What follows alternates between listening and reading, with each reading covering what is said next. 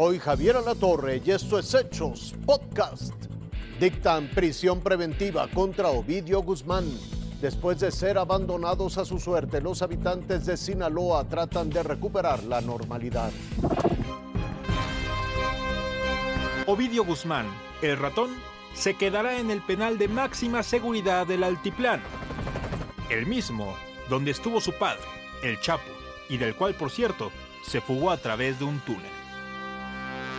Ahí permanecerá al menos 60 días, en espera de que el gobierno de Estados Unidos formalice su pretensión de juzgarlo por tráfico de drogas. La audiencia para notificarlo de la orden de aprehensión en su contra estaba programada a las 11 de la mañana de este viernes. El juez de control, Gregorio Salazar Hernández, llegó puntual a la sala, pero los minutos se prolongaron y el acusado no aparecía. Decretó un receso y se abocó a indagar los motivos de la ausencia. Tras hora y media, Salazar Hernández regresó y Ovidio ya estaba en el banquillo de los acusados, con el uniforme beige de los internos. A los presentes se les explicó que la dirección del altiplano se resistía a presentarlo por razones de seguridad y se empeñó a que la comparecencia se realizara por videoconferencia desde su celda. Finalmente, le ordenaron trasladarlo a la sala y el juez impuso una multa al penal de 19 mil pesos por incumplir con el mandato de presentar inmediatamente al hijo del Chapo. Ya entrados en el desahogo de la audiencia, la defensa explicó que su cliente llegó al penal enfermo, por depresión y ansiedad, además, en recuperación de una cirugía en el estómago. Por ello, el juzgador permitió ingresar sus medicinas al penal.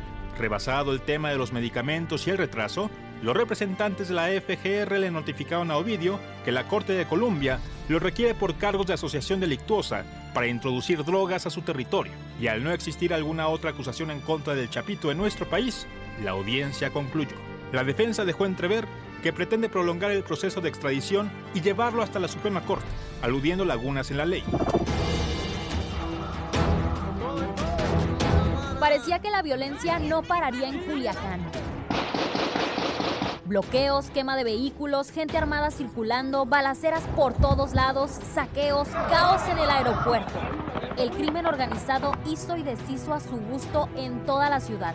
Por parte de, las autoridades estatales eh, tenemos el recuento que fueron 250 robos aproximadamente de vehículos, de los cuales 51 fueron incendiados. Tenemos cuatro saqueos a tiendas departamentales y el bloqueo de 18 vías de comunicación. Este viernes, las huellas de violencia estaban marcadas en cada rincón de la capital sinaloense. Que no han removido carros que están quemados. Están todavía bloqueadas las calles. Quedarse en casa no era una opción para muchos.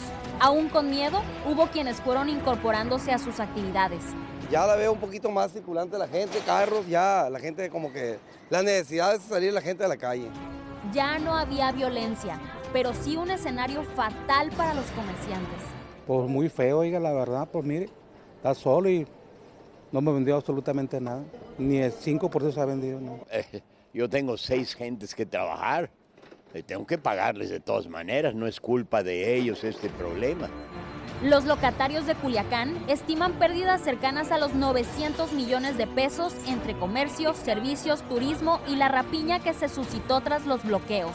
En estos momentos solamente está operando el 10%. Hay miedo de los empresarios, hay miedo de los comerciantes, hay miedo de los trabajadores, hay miedo de los consumidores nos costó cerca de 900 millones en pérdidas. El transporte público operaba, pero su escaso número de unidades frenaba las intenciones de aquellos que querían ir a sus trabajos a apoyar a la economía. Una hora y media esperando camión.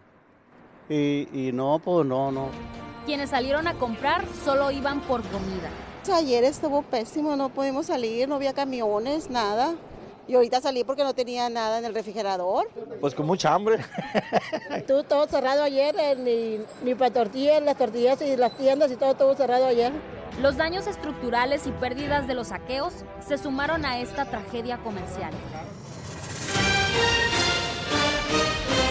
Hasta aquí las noticias, lo invitamos a seguir pendiente de los hechos.